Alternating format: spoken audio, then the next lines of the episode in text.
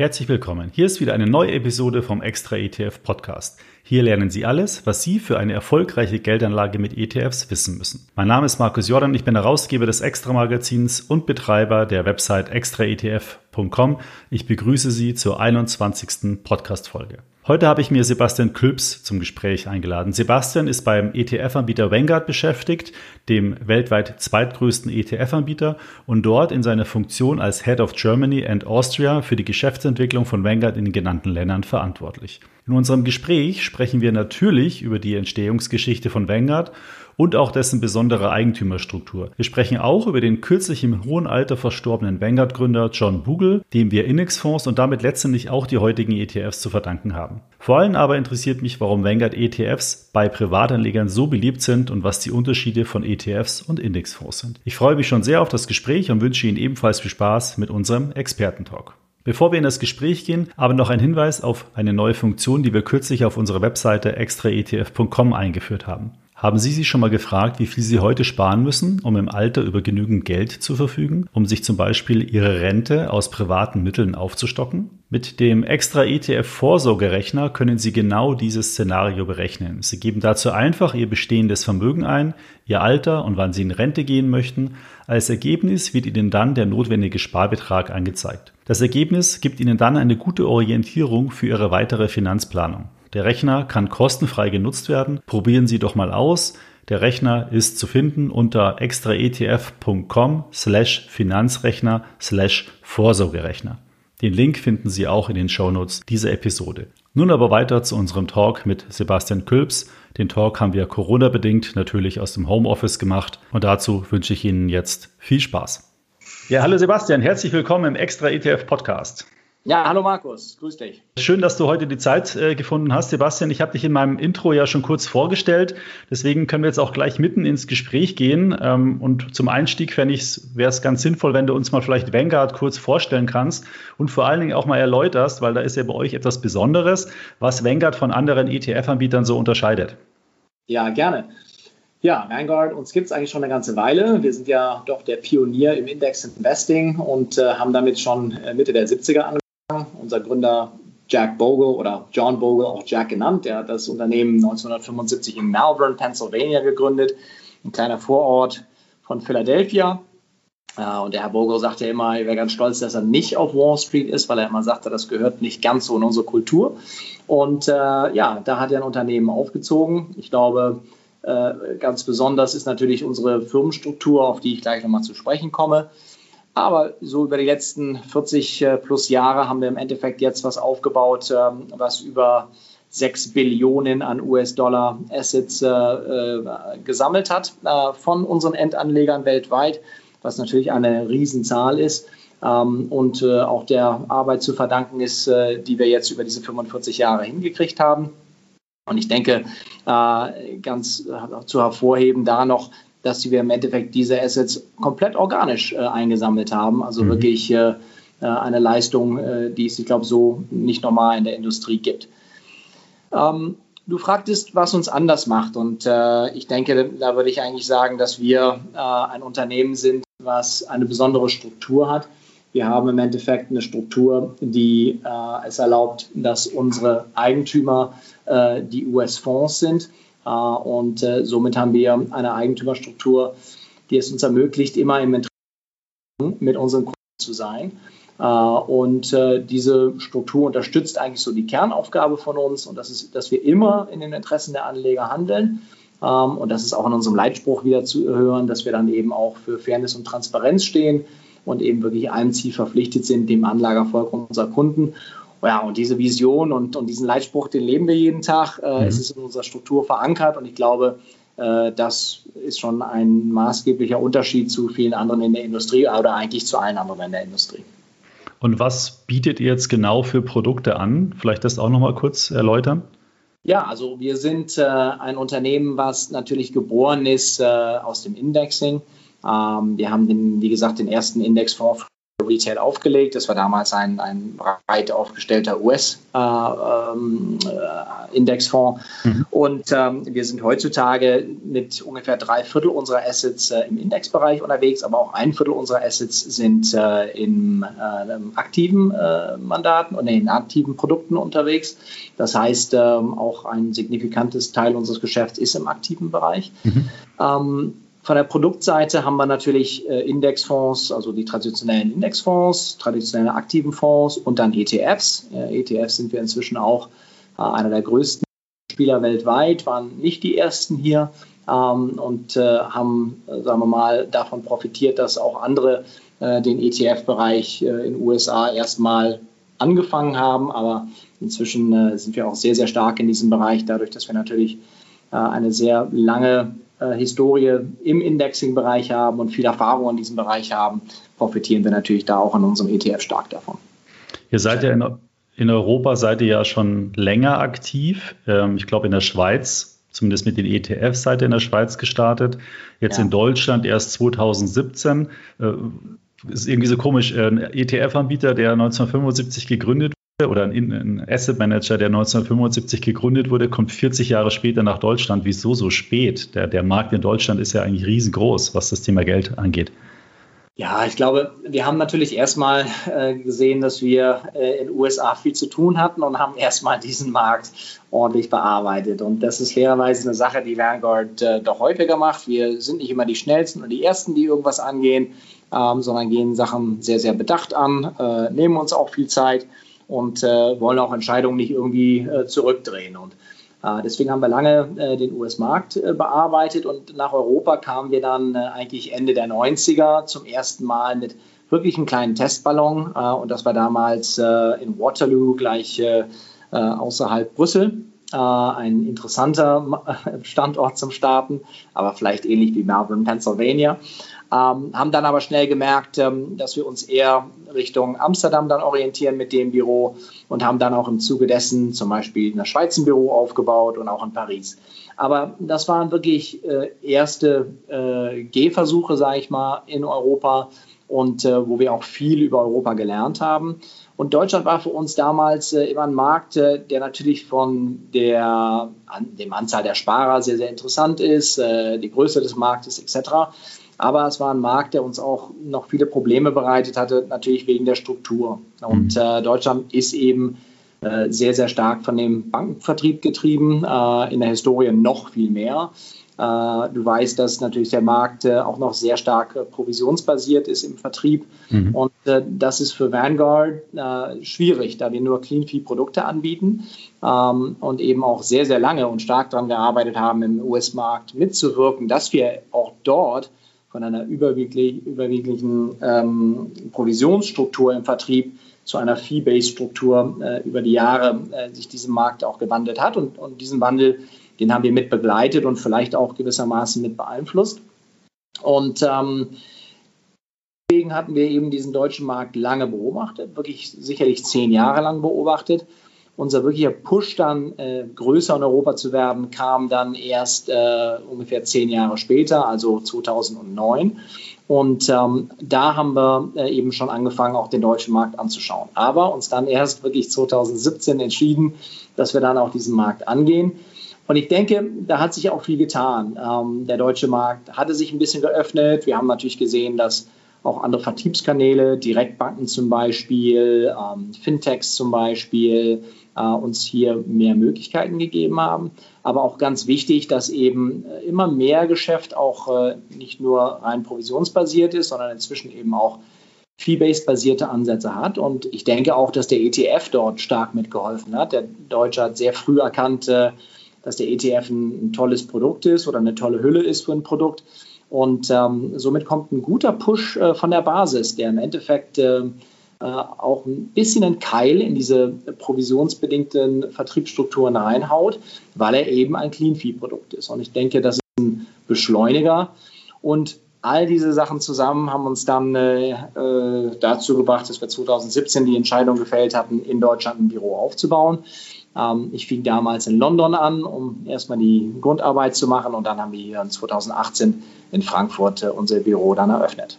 Ja, sehr gut. Ähm, vielleicht muss man da noch mal kurz erläutern. Du hattest jetzt mehrere, ich sage jetzt mal Fachbegriffe über die Vertriebsstrukturen in Deutschland äh, erwähnt in der Regel nichts bezahlt direkt an den Berater, sondern er aus dem Produkt heraus bezahlt wird und das in den Betriebsprovisionen eingerechnet. Und bei ETFs oder Indexfonds ist das in der Regel eben nicht so. Das heißt, ähm, wann würde jetzt ein Bankberater so ein Produkt anbieten? Ja, nur dann, wenn er es schafft, dass sein Kunde bereit ist, ihn direkt zu bezahlen, sei es über eine Managementvergütung oder eine Vermögensverwaltungsvergütung oder direkt über Honorar. Und das ist das, was du gemeint hast. In anderen Ländern ist das gang und gäbe, nur in Deutschland ist es ähm, halt momentan noch nicht so und entwickelt sich jetzt. Jetzt weiß ich ähm, von vielen, vielen Kommentaren von unseren Nutzern, von Kommentaren in unserer großen Facebook-Gruppe, das sind ja heute um die 30.000 Leute, ähm, schon involviert, dass Vanguard ETFs bei Privatanlegern extrem beliebt sind. Ähm, da habt ihr es geschafft, wirklich von aus dem Stand heraus eine hohe ja, eine, ich würde mal fast, fast, sogar auch sagen, so eine Markentreue ähm, und eine Begeisterung ähm, auszulösen, dass ihr äh, an den Markt gegangen seid. Was glaubst du denn, woran es liegt, dass jetzt gerade eure Produkte da so bei Privatanlegern so beliebt sind? Ja, Markus, ich glaube, im Endeffekt äh, hat das auch viel mit Brand zu tun und ähm, da wurde auch schon viel Vorarbeit geleistet. Und äh, ich glaube, das fängt wirklich, wie ich auch vorhin schon gesagt habe, bei unserem Gründer an. Mhm. Ähm, der wirklich auch einen Gedanke gelebt hat oder eine Vision gelebt hat. Und diese Vision war wirklich die Demokratisierung äh, der Anlage. Und ähm, er war immer der Meinung, dass der Endanleger äh, einen ähnlichen Deal oder einen gleichen Deal haben sollte wie der große institutionelle Anleger. Und ähm, ich glaube, das, das hat schon mal nicht nur von der Struktur aus, aber in all dem, was wir bei Vanguard machen, das widerspiegelt sich in all den Dingen, die wir täglich machen, eben weiter, dass wir wirklich für alle Anleger da sind und das heißt eben auch äh, für den Endanleger. Und alles, was wir ausrichten, ist eben, dass ein Anlageerfolg am besten erreichen kann, weil wir wissen, ähm, dass Anleger äh, für ihre Altersvorsorge sparen müssen. Wir wissen im Endeffekt, ähm, dass ähm, die Altersvorsorge äh, oder die staatliche Altersvorsorge natürlich sicherlich nicht mehr ausreicht im, Alter und dass man selber vorsorgen muss. Und äh, da ist es eben essentiell, dass wir äh, dem Endanleger wirklich alle Hilfe bieten, äh, um im Endeffekt auch ein Ziel zu erreichen und das ist eben für seine Altersvorsorge bestmöglich aufgestellt zu sein. Und ich glaube, das haben Endanleger in den USA begriffen und das haben wir auch jetzt international diese Vision Endanlegern zeigen können. Und ich glaube, das ist auch nach Deutschland übergeschwappt, dass man immer weiß, ich habe ein Unternehmen, was eine Struktur hat, wo ich immer im Interessenseinklang bin mit dem Unternehmen. Mhm. Ähm, diese Struktur ermöglicht uns auch eine ganz interessante äh, äh, Sache zu tun, die unsere Wettbewerber so nicht machen können. Und das ist, dass wir unsere Gewinne eigentlich nutzen, um immer Kosten in unseren Produkten weiter zu senken. Ähm, ihr müsst euch das so vorstellen, ähm, mit dieser genossenschaftlichen Struktur, wenn wir Gewinne erwirtschaften, können wir damit drei Sachen machen. Wir können unsere Bilanz etwas ausbauen. Das muss man als Asset Manager, wenn man wächst. Natürlich investieren wir in Technologie und in neue Standorte, wie zum Beispiel Deutschland. Mhm. Aber ähm, wir investieren dann eben in die Reduzierung der Fondspreise. Ähm, und äh, das hilft uns, eine Art Vanguard-Effekt, so heißt der international, zu kreieren.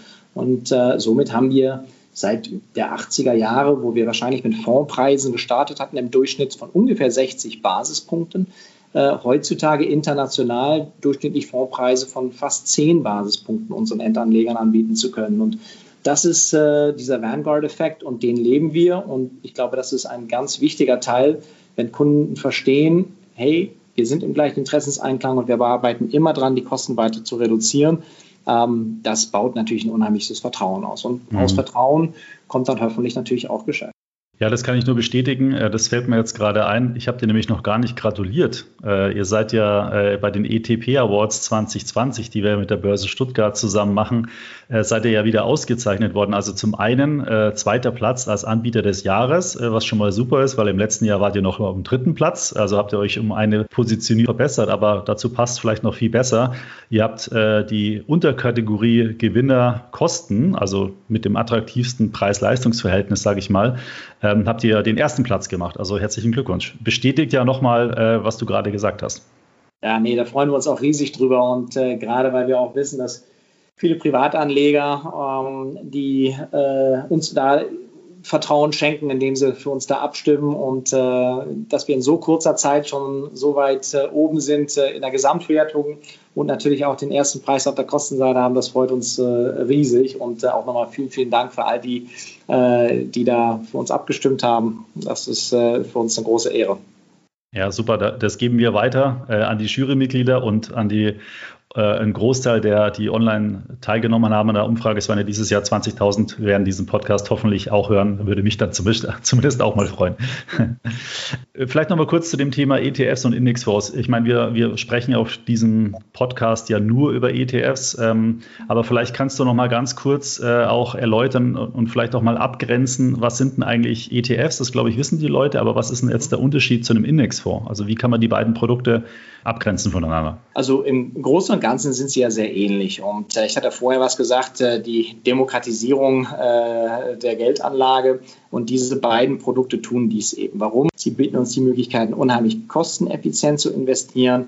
Und äh, es sind im Endeffekt Produkte, die sich sehr, sehr gut skalieren lassen. Und wenn man diese Skaleneffekte eben weitergeben kann, indem man Kosten reduziert, wie ich äh, vorhin schon erwähnt hatte, äh, dann sind das Produkte, die natürlich für den Endanleger optimal sind. Der Unterschied zwischen dem ETF und dem Indexfonds ist eigentlich die Hülle. Im Endeffekt haben wir beim ETF eine, ein, einen Fonds, der an der Börse gehandelt wird und damit ein, ein weiteres Liquiditätselement mit einbringt, die der klassische Indexfonds so nicht hat. Aber grundsätzlich gesehen tun unsere Indexfonds und unsere ETFs die äh, das Gleiche, indem sie große, breit diversifizierte Indizes abbilden, eins zu eins, physisch repliziert äh, und äh, versuchen dem Endanleger äh, so nah wie möglich die Marktperformance äh, wiederzugeben in der Performance des Produktes. Und das heißt, wir haben auch nur marktkapitalisierte Ansätze oder hauptsächlich marktkapitalisierte mhm. Ansätze im Indexbereich. Ähm, und äh, aus der Sicht sind wir da äh, mit zwei Produktkategorien, die sehr, sehr ähnlich sind, nur in der Handelbarkeit etwas anders aufgestellt sind. Mhm. Das heißt, ein ETF, den kaufe ich über die Börse, da sind die wahrscheinlich auf Xetra oder auf anderen Börsenplätzen gelistet. Und wo kann ich jetzt zum Beispiel einen Indexfonds kaufen? Kann ich da auch einfach zur, also ich komme Direktbank beispielsweise gehen oder, oder ist es da? Ja, also der? Indexfonds ist noch nicht ganz so breit äh, ähm, zugänglich wie der ETF. Äh, das mhm. hat aber hauptsächlich an den Strukturen zu tun, die wir noch in Deutschland haben. Einige mhm. Direktbanken nehmen die gerade mit auf, was uns sehr freut. Also bitte da auch, wenn Sie Interesse an den Indexfonds haben, ruhig bei der Direktbank mal nachfragen oder mal nachschauen, ob es die dort gibt. Ansonsten natürlich äh, über einen Anlageberater, über einen Bankberater. Ähm, die werden Zugang zu diesen Produkten haben und ähm, dadurch äh, auch in Deutschland für den Endanleger zugänglich. Aber es ist etwas schwieriger, an die ranzukommen. Aber das hat eben hauptsächlich wieder mit Vertriebsstrukturen in Deutschland zu tun, mhm. ähm, wo viele Vertriebsstrukturen eben noch, was du auch vorhin erwähnt hattest, Fonds äh, vertreiben, die provisionsbasiert sind, also die eine Vertriebsprovision mit beinhalten äh, und noch nicht darauf aufgestellt sind, Fonds zu vertreiben, die keine Vertriebsprovision mit beinhalten. Ist es dann für einen Kunden insofern ein Unterschied auch, dass zum Beispiel ihr ETFs im Angebot habt, die es nicht als Index vorgibt oder Märkte sozusagen, die man über einen ETF investieren kann, die es nicht über einen ETF gibt, aber über einen Indexfonds oder umgekehrt? Oder ist da die Produktpalette eh eher gleich? Dann könnte es dem Anleger ja auch egal sein, ob er jetzt einen ETF nimmt oder einen Indexfonds. Oder gibt es auch Gebührenunterschiede? Also es gibt ganz leichte Unterschiede, leichte Unterschiede auf der Gebührenseite. Wir haben auch auf der Indexfondsseite einen leicht anderen Ansatz bei dem äh, Index, den wir oder bei, bei den meisten, die wir benutzen. Ähm, bei den Indexfonds benutzen wir hauptsächlich MSCI auf der Aktienseite als äh, grundlegenden Index, den wir tracken. Und äh, auf der ETF-Seite benutzen wir FTSE. Ähm, die Indizes sind sehr, sehr ähnlich ähm, von der Aufstellung. Der FTSE ist etwas breiter in der äh, Tiefe des Marktes. Also man muss sich das so vorstellen, äh, das vergleichbare MSCI-Produkt würde ungefähr 90 Prozent einer Marktkapitalisierung einer Region oder einer eben abbilden und FTSE bildet 95 Prozent äh, der Marktkapitalisierung äh, dieses Landes ab von den gelisteten Unternehmen, die dort an der Börse sind. Und äh, somit ist der FTSE-Index etwas tiefer. Und wie gesagt, die FTSE-Indexreihen benutzen wir auf der Aktienseite hauptsächlich äh, im, bei den ETFs. Ja, ich hatte in der letzten Folge ähm, auch zu dem Thema ja eine, eine Episode gemacht, wo es genau darum geht, was sind so die Unterschiede bei Welt-ETFs und da habe ich dann auch äh, erläutert, wie, wie die Indexlogik von MSCI funktioniert und wie sich dann in diese Range dann die FTSE ähm, Indizes sozusagen einordnen. Ähm, da kann man sich diese Folge nochmal anhören. Die Folge Nummer 20 ist das.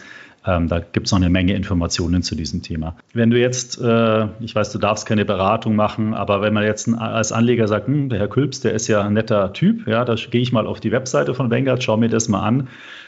Was, wo, wo sollte denn jetzt ein Anleger anfangen? Also soll jetzt eher die ETFs anschauen, die Indexfonds? Wenn ja, welche Produkte sollte man ins Kalkül ziehen? Wie viel habt ihr denn eigentlich insgesamt im Angebot? Weißt du das? Ja, also wir haben insgesamt ungefähr 60 äh, verschiedene Fonds äh, im Angebot. Äh, da sind natürlich noch deutlich mehr Anteilsklassen, die mit dabei sind. Mhm. Ähm, ETS und Indexfonds. Ähm, aber ich glaube, das Wichtigste ist eben, äh, dass man wirklich, wenn man anlegt, erstmal das Ganze sehr bedacht äh, angeht und ähm, nicht äh, schnell zu einer Entscheidung springt, weil man irgendeinen Trend hat oder irgendwas hinterherläuft. Ich glaube, da macht man immer die, die, die meisten Fehler. Und ähm, wir haben vier ganz, ganz simple Anlageprinzipien, äh, an, an, die wir uns halten und wo wir auch immer äh, den Endanleger versuchen zu motivieren, auch die immer im Hinterkopf zu haben, wenn man anlegt. Und das ist, dass man sich erstmal ein, ein Ziel setzt. Nicht? Was möchte ich eigentlich mit meiner Anlage äh, erreichen? Ähm, wie lange möchte ich investieren? Wofür spare ich eigentlich oder wofür lege ich eigentlich an? Und dann äh, sagen wir einfach sehr, sehr breit diversifizieren. Das minimiert das Risiko äh, und ähm, gibt mir einfach eine Möglichkeit, äh, meine Anlage äh, über ein ja, unheimliches breites Spektrum an Aktien oder eben auch Anleihen zu investieren. Ähm, und da ist eben auch wichtig, dass man die Mischung hat. Nicht? Ich meine, mhm. man kann jetzt nur in Aktien investieren, aber man muss vielleicht auch sich Gedanken machen, wo stehe ich eigentlich gerade, äh, wie, wie viel Risiko möchte ich eingehen, äh, beziehungsweise wie viel Volatilität kann ich eingehen. Aktien sind volatiler. Äh, und aus der Sicht muss man vielleicht auch überlegen, was ist eine, die richtige Mischung zwischen Aktien und Anleihen in meinem Portfolio als Beispiel. Und äh, zu allerletzt oder die zwei letzten Sachen, die einfach wichtig sind für uns, sind dann Kosten. Ja, man muss auf jeden Fall äh, Kosten minimieren bei der Anlage. Äh, viele unterschätzen, was 10, 20, 30 Basispunkte für einen Unterschied ausmachen können über eine sehr, sehr lange Zeit. Wenn ich über 40 mhm. Jahre investiere und einen gewissen Zinseszinseffekt auch auf diesen Kosten habe, macht das einen riesen Unterschied aus, wenn ich äh, über äh, lange Zeit für meine Altersvorsorge spare oder anlege. Das ist auch ein ganz, ganz wichtiger Punkt. Und letztendlich immer diszipliniert bleiben. Was wir eben häufig sehen, ist, dass Anleger versuchen dann äh, Märkten hinterherzulaufen ähm, und äh, versuchen, den Markt zu timen. Und durch die Erfahrungen, die wir haben, liegt man häufig da nicht richtig und man läuft wirklich den Märkten hinterher und schafft nicht die Performance, weil man einfach äh, stetig auf seinem Anlageziel geblieben wäre. Und das sind so die vier Kernprinzipien, mit denen ich immer die Anlage angehen würde. Ganz, ganz leicht. Und äh, darauf basierend dann eben das richtige Produkt äh, aussuchen. Und ähm, wie gesagt, äh, wenn man in Aktien anlegen möchte, äh, kann man sich überlegen, ob man nur im Euroraum anlegen möchte ähm, oder eben breit global diversifiziert. Ähm, da haben wir natürlich Produkte, die beides anbieten mhm. äh, oder auch die verschiedenen Regionen anbieten und auch im Anleihenbereich, äh, in welchem Bereich ich dort äh, äh mich orientieren möchte. Ähm, wie gesagt, ich denke, äh, dort breit diversifizierte Ansätze sind die, äh, wo wir merken, dass das bei den Endanlegern in Deutschland zumindest am meisten angenommen wird oder mhm. wo das am höchsten ist. Ich habe äh, gestern mal nachgeschaut bei euren Produkten, wie viel Geld da so jeweils investiert ist. Und der ETF, ähm, wir betrachten jetzt ja nur die ETFs mal, weil wir vom Portalseite her ja auch äh, das Thema ETF hier im Fokus haben. Da ist der Vanguard S&P 500 ETF mit rund 22 Milliarden Euro. Ähm, der größte ist zugleich auch der drittgrößte ETF in Deutschland. Also das finde ich äh, ganz erstaunlich für das, dass ihr erst seit ein paar Jahren am Markt aktiv seid. Und danach kommt innerhalb eurer Produktpalette noch mit 5 Milliarden Euro, doch auch mit einem deutlichen Abstand, der Vanguard FTSE All World ETF. Und warum glaubst du denn, ist der S&P 500 äh, ETF von euch so beliebt und, und was zeichnet denn den All World ETF aus? Ist das so ein ETF, der gerade für Privatanleger ähm, so geeignet ist, weil er so breit gestreut ist? Ja, auf jeden Fall. Ähm, also der S&P 500 ist natürlich extrem beliebt auch bei den institutionellen Anlegern. Ne? Äh, natürlich den größten äh, US-Markt ab oder den US-Markt mit, äh, mit, mit der höchsten Marktkapitalisierung. Und ähm, der SP 500 ist als ETF extrem beliebt, auch weil er leichte Steuervorteile hat. Mhm. Und zwar ähm, muss man das so verstehen, dass äh, dieses Produkt in Irland domiziliert ist, äh, in Deutschland natürlich zugelassen für den Vertrieb. Ähm, und dieser ETF äh, hat dadurch, dass er in Irland domiziliert ist, einen Steuervorteil auf die Dividenden, die in den Fonds landen, äh, für US-Aktien. Und das gibt eben einen leichten Performance-Vorteil. Äh, und das wissen professionelle Anleger und dadurch ist er bei denen sehr, sehr beliebt. Und äh, natürlich auch für Privatanleger als wirklich breit diversifizierte äh, Index, der äh, den US-Markt, natürlich den größten Aktienmarkt der Welt, abdeckt, natürlich auch dort sehr, sehr beliebt. Und mit sieben Basispunkten ist er kostentechnisch extrem weit vorne und ist auch einer, der voll physisch repliziert, also mhm. nicht synthetisch ist und äh, das sind alles Merkmale, die auch bei den Endanlegern sehr, sehr gut ankommen. Der FTSE All World ist eben nicht nur in den Industrieländern investiert, sondern auch äh, in den Schwellenländern. Ähm, und somit äh, wirklich bildet er wirklich die Welt ab, so quasi. Und das mit 3460 Aktien, die in diesem ETF mit drin sind. Und damit eben einer, oder wenn nicht der breit diversifizierteste globale äh, ETF äh, für Aktien. Und äh, das ist einfach ein Alleinstellungsmerkmal und dazu auch noch zu 22 Basispunkten. Das kommt eben bei Endanlegern extrem gut an. Ich würde mir gerne was wünschen, beziehungsweise ich leite jetzt hier auch einen Wunsch unserer Anleger an dich weiter. Und zwar ja.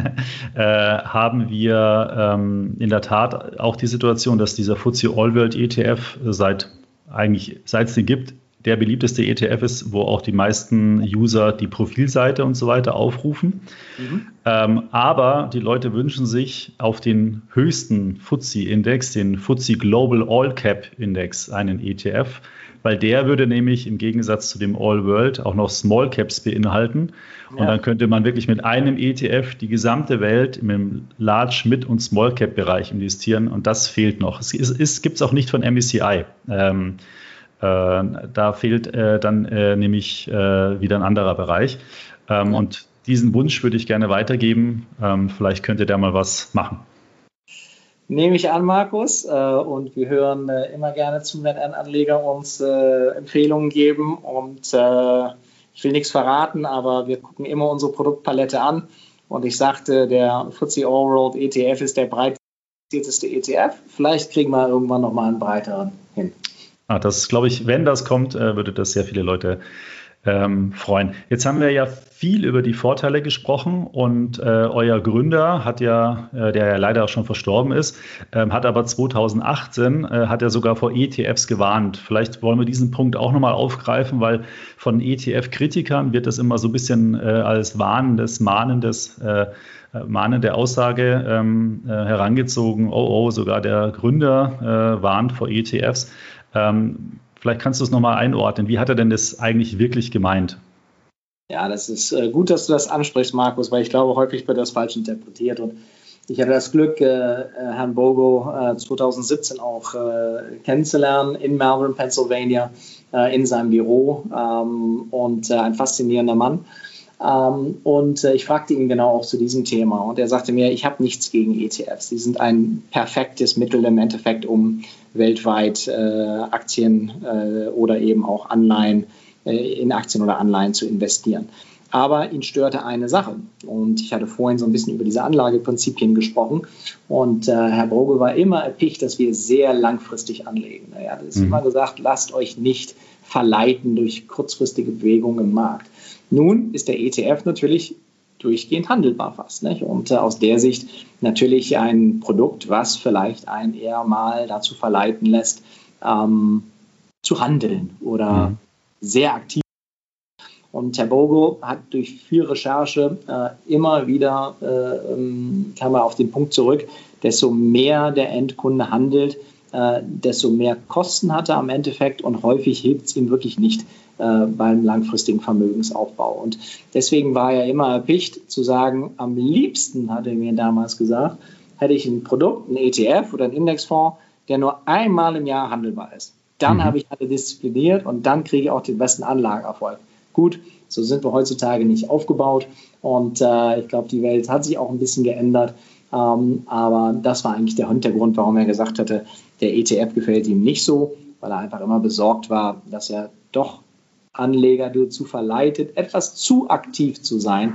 Und äh, da war er einfach nicht dafür. Allein durch die Tatsache und Eigenschaft, dass man ihn neben Börsen täglich handeln kann. Könnte man beim, beim Indexfonds ja auch, aber da ist es vielleicht, da wird nur einmal am Tag ein Kurs festgestellt, da ist es nochmal ein bisschen anders, wahrscheinlich von der, von der Präsenz beim Anleger. Genau. Mhm. Ähm, jetzt haben wir viel über Einzelprodukte gesprochen. Ähm, ich will nochmal äh, ein, zwei Aspekte beleuchten, weil ihr in dem, in dem, sagen wir mal, in dem Konzeptbereich auch aktiv seid. Ähm, wenn jetzt ein Anleger nämlich nicht sich selbst ein ETF-Portfolio erstellen will, dann kann er ja auch in fertige Portfolios investieren. Ich habe dazu auch schon verschiedene Podcast-Folgen gemacht. Da gibt es auch schon verschiedene Portfolio-ETFs, ähm, die am Markt äh, eingeführt sind. Ihr habt da so ein bisschen anderen Weg eingeschlagen. Ähm, es gibt ja äh, mit dem äh, Fintech Raisin äh, eine Serie von Produkten, die sich Weltinvest nennt. Jetzt, glaube ich, heißt es äh, anders, aber äh, bis vor ein paar Wochen war es noch unter Weltinvest bekannt, wo man quasi in eure Produkte investieren kann, aber in schon vorgefertigte Strategien, wie so, wie so eine digitale Vermögensverwaltung. Mhm. Ähm, magst du vielleicht da kurz äh, was dazu sagen, warum ihr so einen Weg gegangen seid? Ja, ähm, im Endeffekt war das einfach eine gute Möglichkeit für uns, als wir noch relativ neu am Markt waren, mit jemandem zu partnern, der sehr ähnlich denkt wie wir und ähm, von äh, den Prinzipien für die erfolgreiche Anlage eben auch sagte, Mensch, wir wollen kostengünstig äh, unseren Endanlegern was anbieten.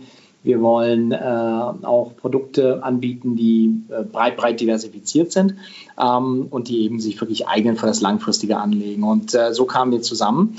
Ähm, wir bastelten an Portfolien äh, und im Endeffekt hat äh, dann das Unternehmen, das dahinter steht, namens Raisin, äh, ein Portfolio aufgebaut, was darauf basiert ist, dass es eine Gewichtung nimmt, die zur Hälfte auf eine marktkapitalisierte Gewichtung basiert und zur Hälfte auf eine BIP-Gewichtung, also vom mhm. Bruttoinlandsprodukt von der Gewichtung her basiert in der regionalen Aufteilung. Und ähm, das ist ein erfolgreiches Produkt, was extrem äh, kostengünstig angeboten wird und äh, somit eben auch einen breit diversifizierten Ansatz äh, den Endanlegern bietet. Und das war äh, und ist äh, für uns eine tolle Partnerschaft und ähm, äh, wir gucken mal, wie sich diese Produktreihe vielleicht auch in Zukunft weiterentwickelt. ist es eben jemand, der uns hilft, auch den Endanleger zu erreichen. Aber letztendlich ist es so, dass die Endkunden jetzt nicht von euch Kunden sind, sondern von Raisin. Genau, wir sind ja. nur ein Produktpartner äh, und ähm, gut, äh, natürlich äh, ist der Endkunde investiert im Endeffekt in, in unser Produkt, mhm. ähm, äh, aber eben in, einer, in einem Portfolioansatz, der äh, von Weltinvest aufgebaut ist. Mhm. In Amerika seid ihr ja mit einem eigenen Robo-Advisor ich weiß gar nicht, wahrscheinlich sogar Marktführer, könnte ich mir äh, vorstellen. Ich bin jetzt da nicht genau über die Zahlen informiert, aber Vanguard bietet eine digitale Vermögensverwaltung selbst an. Äh, wäre das dann nicht naheliegend, das auch in Deutschland oder in Europa auch selbst zu machen, anstatt über eine Partnerschaft? Also ich glaube, wir müssen uns immer äh, Strategien anschauen, äh, wie wir dem Endanleger helfen können, äh, den Anlageerfolg zu erreichen. Und äh, wir sind sehr erfolgreich mit einer, ja, mit einer, ich sag mal, digitalen Beratung in den USA. Ähm, dieser Art Robo, wenn wir ihn so nennen wollen, hat äh, auch fast 180 Milliarden US-Dollar an Vermögen, was er im Endeffekt äh, verwaltet. Also wirklich schon sehr, sehr groß. Und ich glaube, wie du schon sagtest, damit auch der größte weltweit. Mhm. Ähm, wir werden und äh, untersuchen auch solche äh, Möglichkeiten in anderen Regionen. Äh, in UK haben wir äh, einen Ansatz aufgebaut, äh, wo wir auch direkt dem Endanleger die Möglichkeit bieten, über unsere Plattform zu investieren. Und wir schauen uns Möglichkeiten auch auf dem Kontinent an, äh, darunter auch äh, Deutschland. Ähm, also insofern äh, ist das sicherlich was, was wir untersuchen und auf dem Radarschirm haben. Bin ich mal gespannt, was da noch so alles kommt. In Amerika habt ihr auch so fertige Anlagelösungen, ich nenne es jetzt mal Portfolio-ETFs äh, im Angebot. Vielleicht kommen die ja auch mal nach Deutschland. Äh, ich bin ja ein Fan von diesen fertigen Konzepten, weil ich glaube, das ist gerade für Anleger geeignet, die eben vielleicht nicht so sehr in die Materie einsteigen wollen oder, oder vielleicht doch in der Materie drin sind, aber nicht den Aufwand betreiben wollen, selbstständig ein Portfolio zu erstellen. Und die können dann eben mit fair gepreisten, mit günstigen, nennen wir es mal Multi-Asset-Strategien, eben eine super Anlagestrategie in ihrem eigenen Portfolio umsetzen, ohne den ganzen Aufwand zu betreiben, die ETF selber rauszusetzen, äh, aus, rauszusuchen. Ja, da machst du einen, einen, guten Pitch schon für uns, Markus. Ja, es, ja. Gibt ja, es gibt ja schon zehn Produkte. Ähm, vielleicht kommt ja. ja von euch auch mal was. Ja, ja. ja. Nein, du hast absolut recht. Und ähm, das sind extrem beliebte Produkte in den USA. Das sind das Produkte, die äh, in diesen 401k-Plänen, also das sind so quasi die Pläne, die dort äh, äh, für die Altersvorsorge unterstützt werden.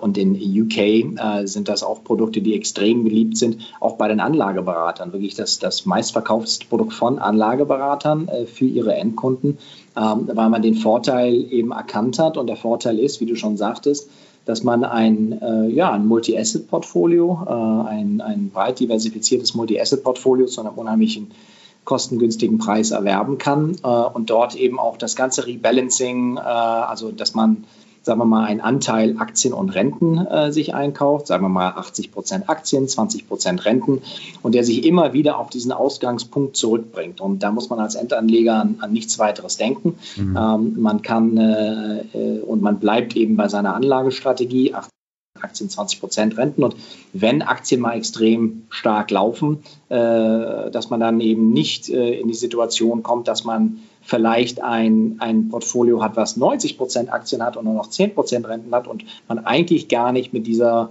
äh, äh Aufteilung äh, zufrieden ist, beziehungsweise das war eigentlich nicht der Ursprung, äh, den man sich gedacht hat, als man in so ein äh, also in, als man in die Märkte investiert hat. Mhm. Und dieses bringt einen immer wieder zurück auf, auf die Ursprungsallokation, mit der man eigentlich langfristig äh, investieren möchte. Und äh, dadurch sehr, sehr erfolgreiche Produkte in diesen Ländern.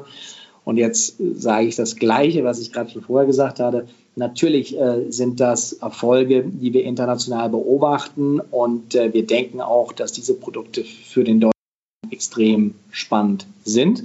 Und äh, dadurch arbeiten wir auch an, äh, diese Produkte oder eine Art, diese Produkte äh, für den deutschen Markt zu entwickeln. Bin ich mal gespannt, wann es da Informationen dazu gibt. Äh, wir werden natürlich bei uns auf der Webseite im Magazin drüber berichten. Vielleicht machen wir dann nochmal eine Podcast-Sendung äh, zu dem Thema. Ähm, auf jeden Fall schaue ich mir das dann ganz genau an, weil, ähm, wie gesagt, die Produkte passen nicht für jeden. Also für, es gibt ja so Anleger, die, die auch richtig Spaß dran haben, sich äh, das optimalste ETF-Portfolio zu erstellen ähm, die wird man wahrscheinlich mit so einem Konzept einfach nicht gewinnen, weil die ja Lust haben, das selbst zu machen. Aber die Masse der Menschen, das sind ja die, die ihre Gelder auf dem Tagesgeld versauern äh, lassen und nichts machen, weil der, der jetzt endlich mal loszulegen viel zu komplex ist für die. Und genau für die, glaube ich, ist halt das eine gute Geschichte. Und was ich halt so schön finde, man hat es jetzt von den Produkten von BlackRock gesehen, die äh, kosten jetzt schon deutlich weniger als die, was bisher am Markt angeboten wurden. Und wenn ihr jetzt in dem Segment vielleicht auch in diese Range von Kosten äh, geht, wenn eure Produkte kommen, ich weiß jetzt gar nicht, wie die Produkte in UK äh, bepreist sind, aber dann ist das eine super Geschichte, eine super Erweiterung für den Anleger. Also da bin ich wirklich, ähm, bin ich wirklich gespannt, wenn was kommt, äh, was da kommt. Ja, also ich äh, kann dir da gute Hoffnung machen und äh, ich hoffe, dass wir euch bald da auch mehr zu sagen können. Aber ich glaube, ganz, ganz wichtig, du machst einen, du machst einen tollen Punkt, weil im Endeffekt haben wir ja in Deutschland, äh, sind wir wirklich das Land der Sparer und wir äh, sparen durchschnittlich 10 Prozent unseres Nettogehalts. Aber der Vermögensaufbau in Deutschland hinkt wirklich international hinterher. In Europa sind wir fast das Schlusslicht. Und wenn man mal so die Holländer nimmt, die äh, bauen ihr Vermögen im Jahr drei Prozent schneller auf als wir in Deutschland. Mhm. Das ist wirklich, was uns später fehlt. Äh, oder eben auch, wo wir Konsum aufgeben müssen, damit uns später nicht zu viel fehlt. Und ja. ähm, das Problem ist eben wirklich, dass die Leute oder viele eben doch in den Märkten ein, ein großes Risiko sehen. Und äh, Warren Buffett sagte immer schon, es ist nicht der Markt, der das Risiko ist, sondern es ist eher äh, nicht zu wissen, was man mit den Märkten machen soll. Denn langfristig sind die Märkte äh, immer äh, schon ein, eine, eine super Basis gewesen, um eben Vermögensaufbau zu generieren. Und diese Produkte helfen einem eben immer nicht die Fe oder nicht die Fehler an dem Markt zu machen. Nicht? Und dass man mhm. sagt, gut, ich habe eine Anlagestrategie, äh, mit der kann ich mich anfreunden und ich habe ein Produkt, was das super abbildet und mich immer auf Kurs hält. Äh, und da begeht man eben nicht die Fehler am Markt, äh, wo Herr Buffett sagte, äh, das Risiko liegt darin, eben nicht zu wissen, was man in den Märkten macht. Ne? Und ja. deswegen sind diese Produkte auch so beliebt. Ja, das ist nochmal ein ganz eigenes Thema. Ähm, ich verstehe das zum Beispiel auch nicht, ja, wenn man ähm, heute zum Beispiel Tagesschau anschaut, davor kommt ja immer so Börse, Kurzberichterstattung. Das ist wahrscheinlich das, was die meisten Leute so noch aufschnappen, weil sie schon vorher sich hingesetzt haben, äh, um die Tagesschau anzuschauen. Und wenn man dann aber die Berichterstattung anschaut, da geht es ja immer um eher wirtschaftliche Situationen und meistens ist es sagen wir mal, in letzter Zeit zumindest bedingt auch durch Corona ja eher negativ gewesen. Also Lufthansa geht schlecht, da werden Leute entlassen, Fraport schwierig. Dann habe ich natürlich ein Problem, wenn es da schwierig läuft. Aber wenn ich weltweit in tausende Aktien über so ein ETF, wie wir vorhin besprochen haben, gestreut bin, dann habe ich natürlich auch zum Beispiel digitale Unternehmen mit dabei, die jetzt bei, während der Corona-Krise äh, überdurchschnittlich stark profitiert haben. Und das, finde ich, muss man den Leuten muss man den Leuten vermitteln, ähm, weil es geht darum, möglichst einfach, easy, so breit wie möglich gestreut an, dem, an der Wertschöpfung der internationalen Unternehmen zu partizipieren. Und das ist für mich eine Aktienanlage, nicht setzen auf einzelne, auf einzelne Unternehmen. Ja, und, und, du sprichst das eben an, der FTSE All World, wenn man einfach mal ähm, die Performance äh, dieses Indizes nimmt, und das einfach mal über die letzten fünf Jahre nimmt oder über äh, seit Auflage unseres Produktes zum Beispiel oder auch über die letzten drei Jahre oder auch über ein Jahr auf, äh, auf Euro-Basis, äh, dann äh, ist das ein Produkt, was eine super Rendite äh, oder es ist ein Index, sagen wir mal so, der eine super Rendite darstellt. Nicht? Über drei Jahre, fünf Jahre und sagen wir mal, fast über zehn Jahre sind das Renditen, die fast im zweistelligen Bereich sind. Und äh, das unterschätzt man eben. Wenn man langfristig investiert, ähm, was man äh, an den Kapitalmärkten äh, an Rendite erwirtschaften kann. Man darf sich eben nicht äh, kirre machen lassen durch ja, Volatilität, die mal eintreten kann. Wenn man das langfristige Ziel vor Augen hält, dann sind das äh, und ist das eben ein ganz wichtiger Bestandteil für den Vermögensaufbau. Du, bevor wir jetzt zum Schluss kommen, möchte ich noch mal kurz ein Thema ansprechen. Das ist ja auch für, äh, sagen wir mal, die ETF-Branche sehr wichtig, für, an, für, die, für die Bevölkerung auch, aber für Anleger, glaube ich, also Privatanleger noch nicht so einen hohen Stellenwert. Das ist das Thema Nachhaltigkeit. Ihr habt ja, da habe ich vorhin noch mal nachgeschaut, keinen ETF im Angebot, der irgendwie was mit Thema Nachhaltigkeit zu tun hat, aber Indexfonds, wenn ich da richtig informiert bin. Kannst du da vielleicht noch kurz ein bisschen eine Einordnung geben? Ja, äh, wir haben zurzeit, wie du schon sagst, noch keine ETFs, die ähm, nachhaltig investieren. Wir sind ja noch nicht so lange in Deutschland und äh, die Produktpalette wird sich immer weiterentwickeln.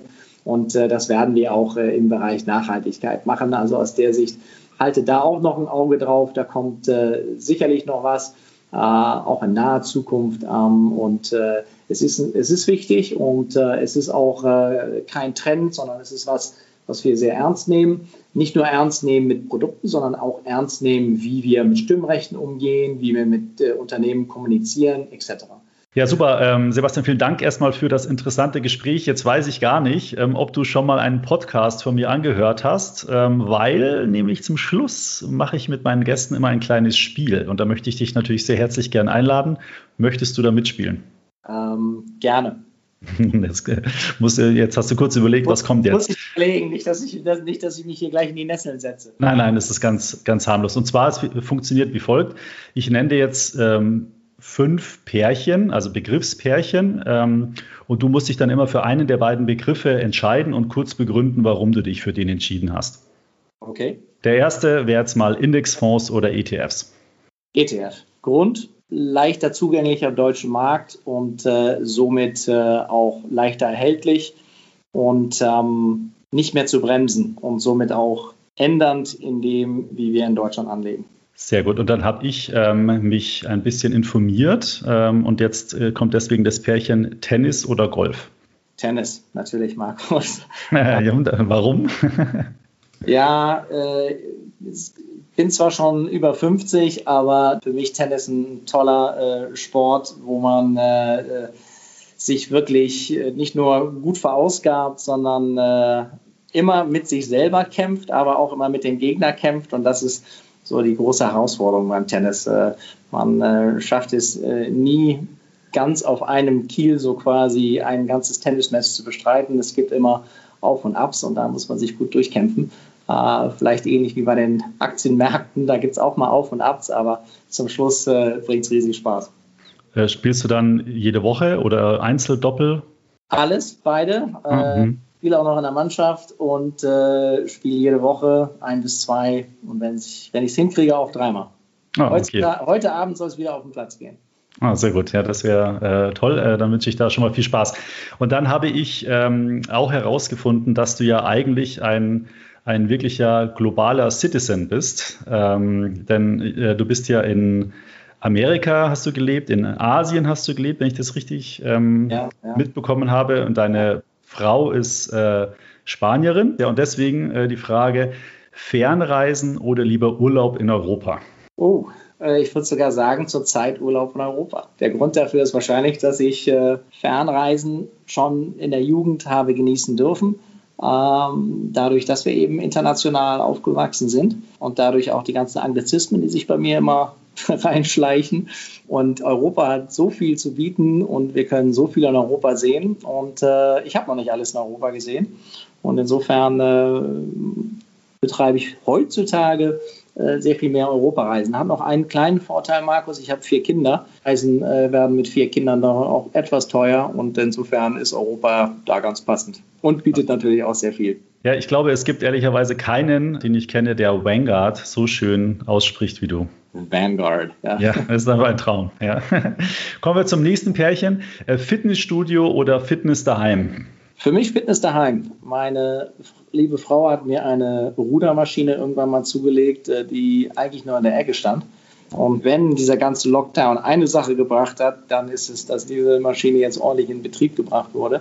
Und äh, dadurch, dass ich merke, dass ich nach der Arbeit eh nicht mehr dazu komme äh, und meistens äh, zum Kühlschrank renne und äh, irgendwas knabber, mhm. Äh, habe ich mir jetzt angewohnt, dass ich eher mal mein Fitness morgens vor der Arbeit mache und äh, da mache ich das doch sehr gerne auf einer Rudermaschine zu Hause.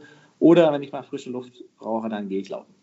Ah, okay. Ist das so eine schicke mit Wasser drin, mit so einem Wasserkreisel? Oder? Ja, du hast recht. Das ist die, ah. von, und die, die äh, Netflix gucken, kennen vielleicht House of Cards. Ah, okay. Äh, mhm. Da ist diese Holzmaschine auf der mit, mit dem Wasser dabei und äh, äh, das Rauschen, das begleitet mich dann äh, die halbe Stunde morgens, auf der ich dann drauf sitze. Ja, cool. Ja, die ist ganz schön. Also ähm, ich habe jetzt selber, ähm, glaube ich, noch nicht gerudert auf so einem Gerät, aber kenne ich von der Serie. Ich wusste jetzt nicht, dass du, dass du die hast, aber die schaut echt schön aus. Ist ja auch mit Holz gemacht und die, dieses transparente, sagen wir mal, Wasserbecken da, das schaut echt ganz schick aus. So, so hat meine Frau äh, die auch ausgewählt. Ich glaube, ja. da zählten andere technische Komponenten weniger. da ja, da ja. nach Aussehen. Hauptsache, sie erfüllt den Zweck. Genau. Ähm, so, und dann, weil wenn man äh, ordentlich von Fernreisen träumt nach dem Fitness zu Hause, dann stellt sich die Frage, was trinkt man da? Und deswegen das letzte Pärchen, Whisky oder Gin? Uh, das ist schwer. Ähm, früher eher Whisky, heute mehr Gin. Aber das ist wahrscheinlich auch mehr im Trend, nicht? Ja, Gin würde ich sagen, ist auf jeden Fall, ich würde mal sagen, vielleicht auch ein bisschen leichter zu genießen. Also, weil da hat man, ja, man, man, man trinkt es halt meistens mit einem Tonic, würde ich mal sagen. Also ich glaube nicht, dass es viele Leute gibt, die Gin pur trinken.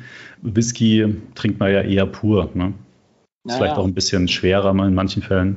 Da musst du aber wissen, mit einer spanischen Frau, da wird Whisky mit Cola getrunken. Ist, okay. ist nicht jedermanns Geschmack, auch nicht unbedingt meiner, aber äh, nein, ich glaube, Whisky ein schönes Wintergetränk und äh, vielleicht Gin eher mal für die anderen Jahreszeiten. Na, sehr gut.